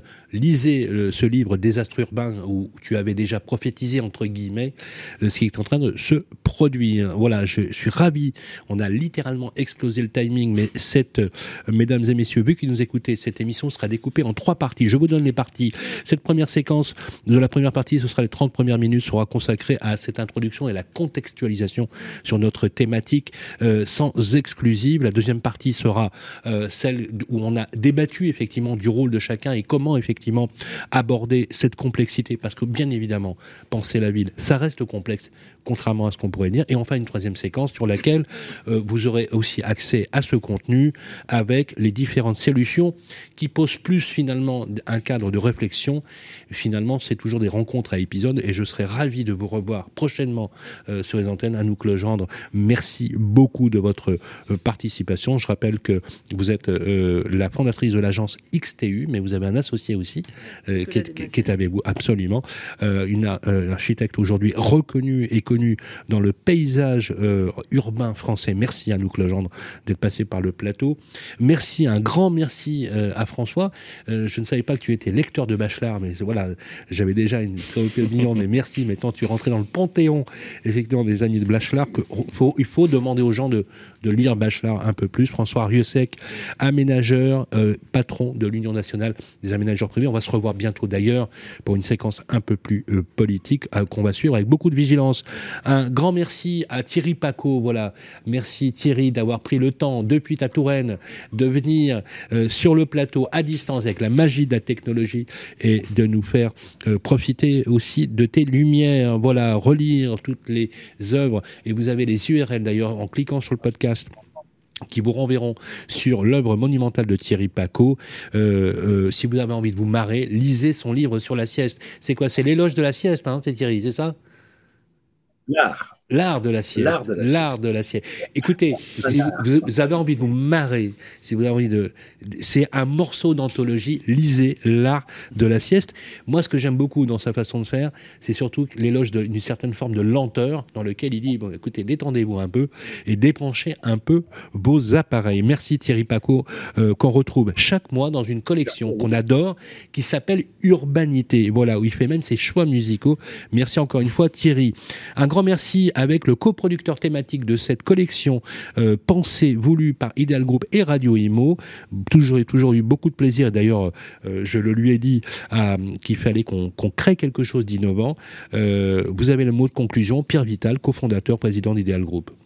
D'abord, je suis ravi que tous les invités puissent mobiliser, et pour certains qui viennent de loin, donc merci pour la mobilisation aussi rapide. Merci pour l'échange on voit que les sujets sont pas pas aboutis, il n'y a pas de solution miracle, mais euh, collectivement on peut s'attacher à trouver des solutions. Donc, euh, on attend avec beaucoup d'impatience euh, les prochains échanges, en particulier avec euh, des élus du terrain qui pourront nous donner leur éclairage, leurs contraintes et les solutions qu'eux voient aussi pour produire plus de logements. Exploration urbaine, premier numéro, c'est terminé. On va se retrouver le mois prochain, plutôt ce mois-ci, courant juin, sur un deuxième numéro, parce qu'on a beaucoup, beaucoup, beaucoup d'événements. Notamment, on va se retrouver au congrès de l'Association des maires d'Île-de-France. C'est le 28 et le 29 juin, porte de Versailles. Nous retrouverons Pierre Vital, où là, on va prendre la casquette un peu politique et un peu offensif. Euh, on se reverra d'ailleurs aussi le 22 juin avec François Rieussec et les organisations patrimoine, pas patrimoine, professionnel, pardon, euh, lapsus révélateur, patrimoine et, professionnel, sur lequel on va évoquer effectivement, euh, après le résultat des législatives, le nouveau gouvernement, et on espère effectivement, en tout cas, euh, avoir une orientation sur le joint un peu plus accrue. Exploration urbaine, c'est la collection que vous souhaitez. Elle sera publiée une fois par mois, on vous donnera les éléments. Normalement, c'est diffusé lundi à 18h. Euh, likez, commentez, partagez. On sera toujours euh, ici pour vous répondre avec beaucoup de bienveillance. Merci à toutes et à tous et au mois prochain.